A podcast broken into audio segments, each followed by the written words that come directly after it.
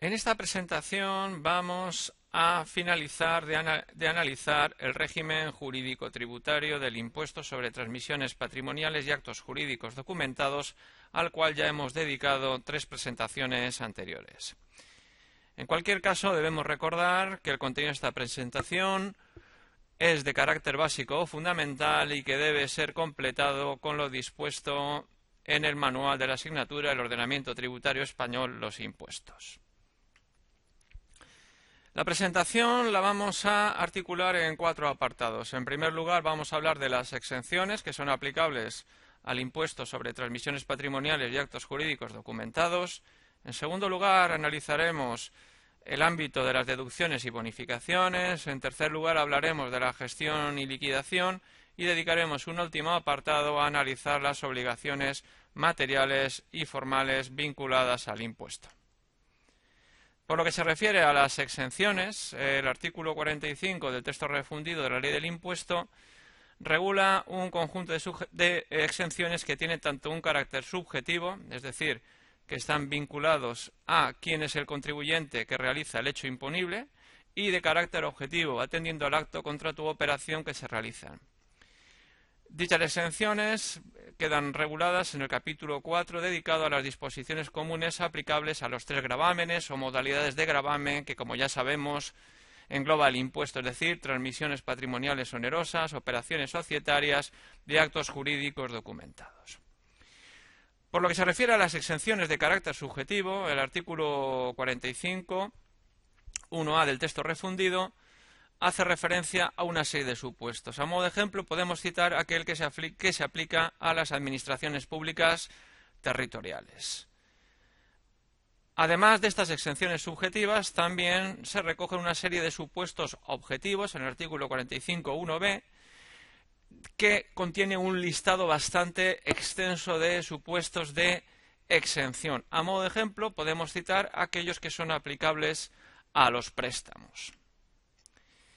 En relación con estas exenciones, debemos realizar los siguientes eh, comentarios. En primer lugar, y por lo que se refiere a las exenciones de carácter subjetivo, serán aplicables a las tres modalidades de gravamen, es decir, transmisiones patrimoniales onerosas, operaciones societarias y actos jurídicos documentados, aunque existen una serie de casos en que no será de aplicación dicha exención. Por ejemplo, en el caso de los documentos mercantiles, esa exención no se aplicará a las letras de cambio o a los documentos que suplan a estas o realicen funciones de giro y tampoco será de aplicación al gravamen fijo, portfolio o pliego de actos jurídicos documentados, documentos notariales. Por lo que se refiere al ámbito de las exenciones objetivas, el mismo depende de cada caso, por lo cual habrá que ver lo que establece el artículo 45.1b del texto refundido de la ley del impuesto. Por su parte, el artículo 45.1c del texto refundido de la ley del impuesto sobre transmisiones patrimoniales y actos jurídicos documentados recoge la vigencia de determinados beneficios tributarios. Debemos indicar que no son solamente exenciones establecidos en algunas normas sectoriales. Por ejemplo, la ley de modernización de las explotaciones agrarias. Además de las exenciones, la normativa del impuesto establece una serie de deducciones y bonificaciones.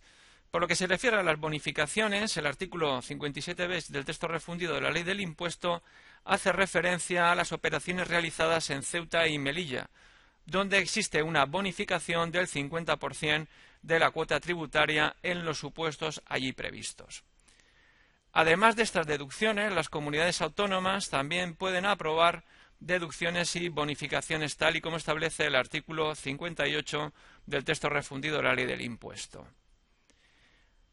Deben realizarse los siguientes comentarios, que podrán aplicar dichas deducciones y bonificaciones en aquellas materias sobre las que ostenten capacidad normativa en materia de tipos de gravamen y a las cuales ya dedicamos alguna presentación anterior. En segundo lugar, dichas deducciones y bonificaciones son compatibles con las estatales. Y además se establece un orden de prelación en cuanto a la aplicación de dichas bonificaciones y deducciones. En primer lugar, se aplicarán las estatales y, en su caso y cuando existan, las bonificaciones autonómicas. Por lo que se refiere a la gestión y liquidación, las comunidades autónomas, por un lado, pueden asumir competencias en materia de gestión y liquidación y además pueden regular dichos aspectos tal y como establece el artículo 56 del texto refundido de la Ley del Impuesto sobre Transmisiones Patrimoniales y Actos Jurídicos Documentados. Por lo que se refiere a las obligaciones materiales y formales, vamos a distinguir por una parte el contribuyente. El impuesto se eh, declara, se liquida mediante el régimen general de autoliquidación, teniendo el contribuyente un plazo de 30 días hábiles desde la realización del hecho imponible para la presentación del correspondiente modelo y de la documentación pertinente tal y como establece el artículo 51 del texto refundido de la Ley del Impuesto sobre transmisiones patrimoniales y actos jurídicos documentados y los artículos 101 y siguientes del Reglamento del Impuesto. No obstante, existen una serie de excepciones. Por ejemplo, en el caso de las letras de cambio, cuando la cuota tributaria se satisface mediante efectos timbrados. Por lo que se refiere a los terceros, existen también una serie de obligaciones. En primer lugar, existe la obligación de suministrar información por parte de los órganos judiciales y de los fedatarios públicos en aquellos supuestos que prevé el artículo 52 del texto refundido de la ley del impuesto y además se establece la obligación de no entrega de los bienes también en los supuestos previstos en el artículo 53 del texto refundido de la ley del impuesto sobre transmisiones patrimoniales y actos jurídicos documentados.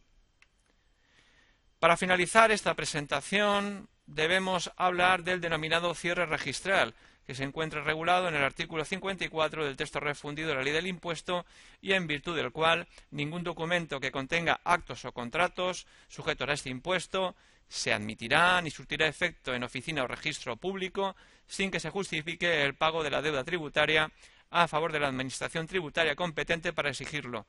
Consta declarada la exención por la misma o, cuando menos, la presentación en ella del referido documento. Una vez que hemos hablado del cierre registral, finalizamos la presente presentación. En esta presentación vamos a finalizar de, de, analizar el régimen jurídico tributario del impuesto sobre transmisiones patrimoniales y actos jurídicos documentados, al cual ya hemos dedicado tres presentaciones anteriores. En cualquier caso, debemos recordar que el contenido de esta presentación es de carácter básico o fundamental y que debe ser completado con lo dispuesto en el manual de la asignatura del ordenamiento tributario español Los impuestos.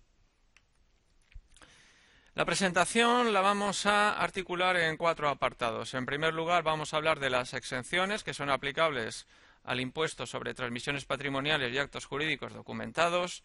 En segundo lugar, analizaremos el ámbito de las deducciones y bonificaciones. En tercer lugar, hablaremos de la gestión y liquidación y dedicaremos un último apartado a analizar las obligaciones materiales y formales vinculadas al impuesto.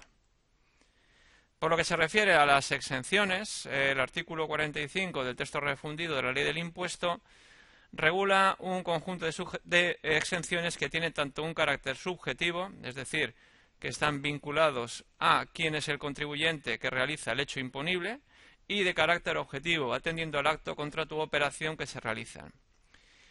Dichas exenciones quedan reguladas en el capítulo 4 dedicado a las disposiciones comunes aplicables a los tres gravámenes o modalidades de gravamen que, como ya sabemos, engloba el impuesto, es decir, transmisiones patrimoniales onerosas, operaciones societarias de actos jurídicos documentados. Por lo que se refiere a las exenciones de carácter subjetivo, el artículo 45, 1A del texto refundido, hace referencia a una serie de supuestos. A modo de ejemplo, podemos citar aquel que se, aplica a las administraciones públicas territoriales. Además de estas exenciones subjetivas, también se recogen una serie de supuestos objetivos en el artículo 45.1b que contiene un listado bastante extenso de supuestos de exención. A modo de ejemplo, podemos citar aquellos que son aplicables a los préstamos. En relación con estas exenciones, debemos realizar los siguientes eh, comentarios. En primer lugar, y por lo que se refiere a las exenciones de carácter subjetivo, serán aplicables a las tres modalidades de gravamen, es decir, transmisiones patrimoniales onerosas, operaciones societarias y actos jurídicos documentados, aunque existen una serie de casos en que no será de aplicación dicha exención. Por ejemplo, en el caso de los documentos mercantiles, esa exención no se aplicará a las letras de cambio o a los documentos que suplan a estas o realicen funciones de giro y tampoco será de aplicación al gravamen fijo, portfolio o pliego de actos jurídicos documentados, documentos notariales. Por lo que se refiere al ámbito de las exenciones objetivas, el mismo depende de cada caso, por lo cual habrá que ver lo que establece el artículo 45.1b del texto refundido de la ley del impuesto. Por su parte, el artículo 45.1c del texto refundido de la ley del impuesto sobre transmisiones patrimoniales y actos jurídicos documentados recoge la vigencia de determinados beneficios tributarios. Debemos indicar que no son solamente exenciones establecidos en algunas normas sectoriales. Por ejemplo, la ley de modernización de las explotaciones agrarias. Además de las exenciones, la normativa del impuesto establece una serie de deducciones y bonificaciones. Por lo que se refiere a las bonificaciones, el artículo 57b del texto refundido de la ley del impuesto hace referencia a las operaciones realizadas en Ceuta y Melilla, donde existe una bonificación del 50% de la cuota tributaria en los supuestos allí previstos. Además de estas deducciones, las comunidades autónomas también pueden aprobar deducciones y bonificaciones tal y como establece el artículo 58 del texto refundido de la ley del impuesto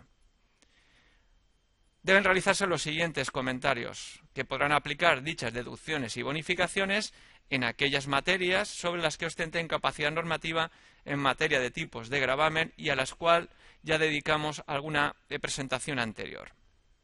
En segundo lugar, dichas deducciones y bonificaciones son compatibles con las estatales. Y además se establece un orden de prelación en cuanto a la aplicación de dichas bonificaciones y deducciones. En primer lugar, se aplicarán las estatales y, en su caso y cuando existan, las bonificaciones autonómicas. Por lo que se refiere a la gestión y liquidación, las comunidades autónomas, por un lado, pueden asumir competencias en materia de gestión y liquidación y además pueden regular dichos aspectos tal y como establece el artículo 56 del texto refundido de la Ley del Impuesto sobre Transmisiones Patrimoniales y Actos Jurídicos Documentados. Por lo que se refiere a las obligaciones materiales y formales, vamos a distinguir por una parte el contribuyente.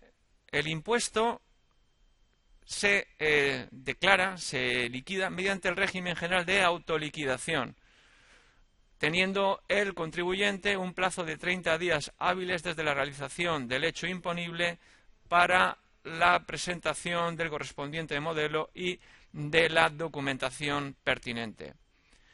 Tal y como establece el artículo 51 del texto refundido de la Ley del Impuesto sobre transmisiones patrimoniales y actos jurídicos documentados y los artículos 101 y siguientes del Reglamento del Impuesto.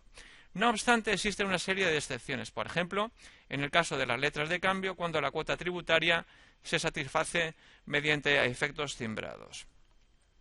Por lo que se refiere a los terceros, existe también una serie de obligaciones. En primer lugar, existe la obligación de suministrar información por parte de los órganos judiciales y de los fedatarios públicos en aquellos supuestos que prevé el artículo 52 del texto refundido de la ley del impuesto y además se establece la obligación de no entrega de los bienes también en los supuestos previstos en el artículo 53 del texto refundido de la ley del impuesto sobre transmisiones patrimoniales y actos jurídicos documentados. Para finalizar esta presentación, debemos hablar del denominado cierre registral, que se encuentra regulado en el artículo 54 del texto refundido de la ley del impuesto y en virtud del cual ningún documento que contenga actos o contratos sujetos a este impuesto se admitirá ni surtirá efecto en oficina o registro público sin que se justifique el pago de la deuda tributaria a favor de la Administración tributaria competente para exigirlo. Conste declarada la exención por la misma o, cuando menos, la presentación en ella del referido documento. Una vez que hemos hablado del cierre registral, finalizamos la presente presentación.